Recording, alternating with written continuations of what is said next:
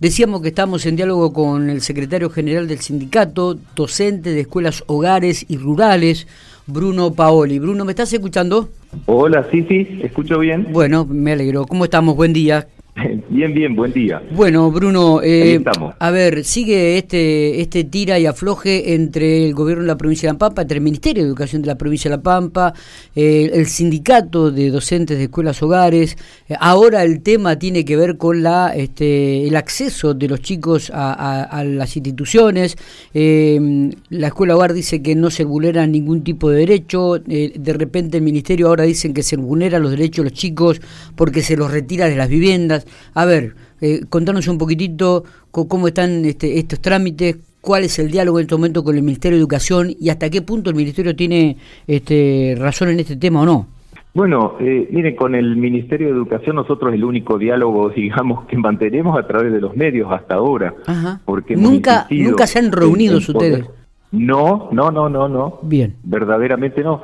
Eh, como sindicato nunca lo hemos tratado, hemos eh, iniciado, digamos, eh, algunas notas y demás para poder entablar una conversación, sentarnos, acordar algunos criterios, eh, ver algunas normativas, pero hasta ahora nosotros no nos han invitado ni siquiera a esa comisión que aparentemente se está encargando del asunto. Sí sabemos que se reúnen con algunos directivos, digamos por zonas o con números reducidos, pero en realidad eh, esa comisión aparentemente, por la información que nos llega a nosotros, se trata solamente de tratar de convencer a los docentes de que cambien de modalidad, de hogar a una doble jornada o algo similar, y a cambio se trataría de palabra, de palabra, de garantizar, eh, digamos, el sueldo de, al docente que acceda, ¿no?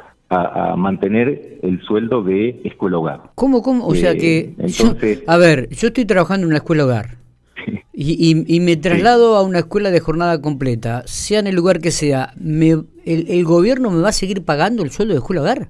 De palabra se, se está conversando eso, de tratar de garantizar de palabra a través de una paritaria, eh, digamos, la asignación de escuela hogar, eh, aún cambiando de función, es decir, como que hay, hay algo raro para tratar de convencer por las buenas, digámoslo así, eh, de cambiar de modalidad. Entonces eso no, no, no es ni un proyecto, ni un modelo a seguir, ni nada por el estilo. no, tampoco se está evaluando la situación de las escuelas en realidad. porque leyendo entre líneas, de acuerdo a lo que vos me manifestás, Bruno, eh, el objetivo del Ministerio de Educación de la provincia de La Pampa sería cerrar las escuelas hogares. Está poniendo toda normativa y, toda reglamentación que pueda a favor de eso, evidentemente, porque el no permitir el libre acceso, nosotros decimos libre acceso de aquellos niños o familias que realmente lo necesiten, porque acá hay una hay una hay una situación. Nosotros no queremos, digamos, que los niños estén alejados de su familia. Nosotros necesitamos y queremos una niñez feliz en nuestras escuelas. Es lo mejor que nos puede pasar como docentes. Pero eh, sabemos también que hay familias y hay niños que necesitan del apoyo de estas escuelas hogares para poder formarse en igualdad de condiciones que los demás niños. Ahí está el problema.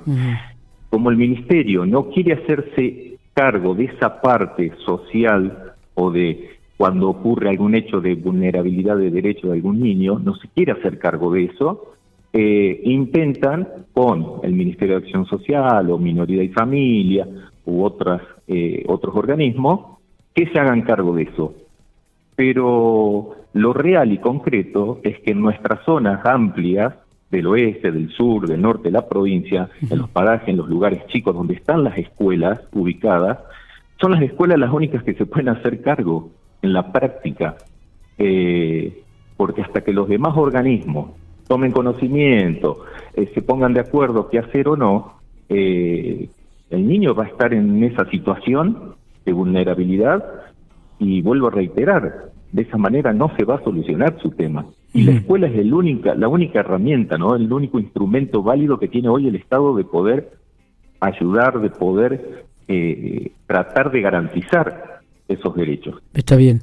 Y, y bueno, ¿qué, ¿y qué están pensando al respecto ustedes? Que eh, han, me imagino que han solicitado en reiteradas oportunidades reunión con el ministro de Educación de la provincia o con las autoridades. Digo, eh, eh, ¿cuáles son las alternativas? ¿Cuáles son los caminos que van a tomar ustedes en relación a este tema? Mire, por ahora nosotros estamos evaluando algunas acciones a seguir, ¿no es cierto? Porque la preocupación de los docentes es muy grande. Y no solamente le diría de los docentes de escuela hogar. Acá hay una parte eh, que también eh, se está obviando, pero que seguramente va a tener, eh, va a llegar a tener inconvenientes más adelante, que es, por ejemplo, los trabajadores no docentes, que son los que se encuentran también en una situación precaria laboral porque no nos olvidemos que eh, desde hace un tiempo, así como los docentes, digamos, perdemos cargos, se pierden cargos que se trasladan a ciudades y demás, porque al no eh, permitir el ingreso de chicos, obviamente la matrícula baja. No es que las escuelas hogares nos quedamos sin matrículas, como dice ahí el ministro, sino que eh, al no permitir el ingreso de niños, obviamente que la matrícula va a bajar, no vamos a tener porque no permiten el ingreso, no es que baje la matrícula. Pero así como es un problema en, lo educativo eh, con respecto a las áreas de conocimiento que se cierran y demás, eh, también es un problema eh, para el personal no docente, porque cada vez que se jubila algún personal, esos cargos no se vuelven a cubrir, entonces cada vez hay menos personal no docente en las escuelas. O se incorpora la figura del monotributista y demás, ¿no? Sí, sí, sí, totalmente, totalmente. También habría que comenzar a incorporar, eh, no sé si lo hemos nombrado en la nota, digo, las familias este, que forman parte de estos chicos que van a las escuelas hogares, ¿no? ¿Qué opinan? ¿Qué, referencia tienen ustedes, Bruno? Bueno, nosotros eh, a menudo eh, tenemos comunicación con las familias que solicitan porque, digamos, hay distintas situaciones. ¿sí? Y que cada una de ellas hay que evaluarlas de acuerdo a la situación en particular. Eh, hay, le puedo decir, desde madres solteras que tienen la necesidad de trabajar en un horario eh, de mañana y tarde, que no tienen la posibilidad de, dejar el cuidado de una niñera o de alguien a, esos niños. Eh, hay abuelas que se hacen cargo de, de, la situación también de sus nietos. En fin, hay una una cantidad, digamos, de casos eh, en los diferentes contextos, en las diferentes escuelas.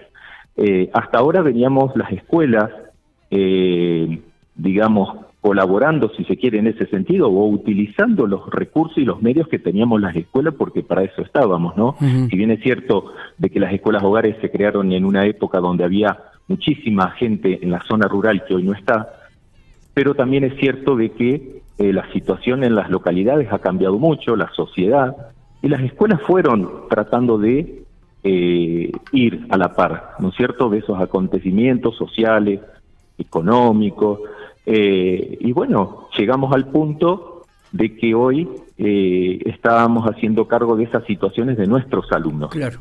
Claro. que encima nosotros tenemos la responsabilidad de denunciar hechos de vulneración como agentes del Estado, ¿no es cierto?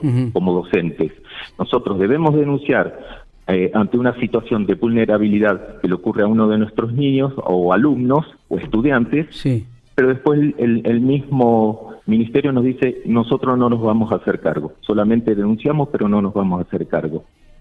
Y uno que está ambientado en territorio, en los contextos, sabe que si no se actúa de manera pronta, eh, Ahora, eh, eso, digamos, después se incrementa el problema. ¿Cuántos huecos hay en, todo lo que tiene que ver eh, en, toda parte de esta legislativa, ¿no? De, digo, de, trámites dentro del ámbito de, la docencia, Bruno?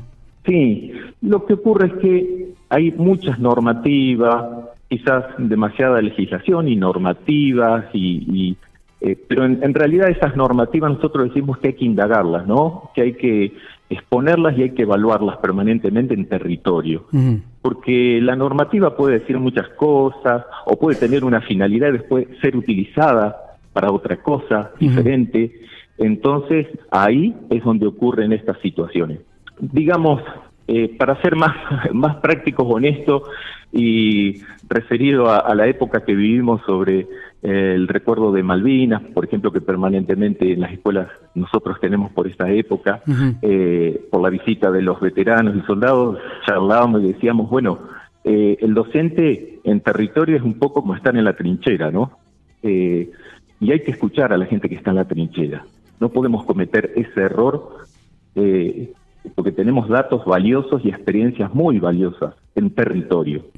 Y eso es lo que hay que escuchar, hay que tener sentido común. Está bien. Eh, Bruno. Pero para eso hay que dialogar. Totalmente, totalmente. Bueno, te dejo, eh, te, te, agradezco mucho estos minutos que has tenido para con nosotros, este, planteando esta problemática que no es de ahora, que viene de hace tiempo ya, y esperemos que puedan encontrar solución a, la temática de las escuelas hogares, a la asistencia de los chicos. ¿eh? Así que te agradezco mucho estos minutos.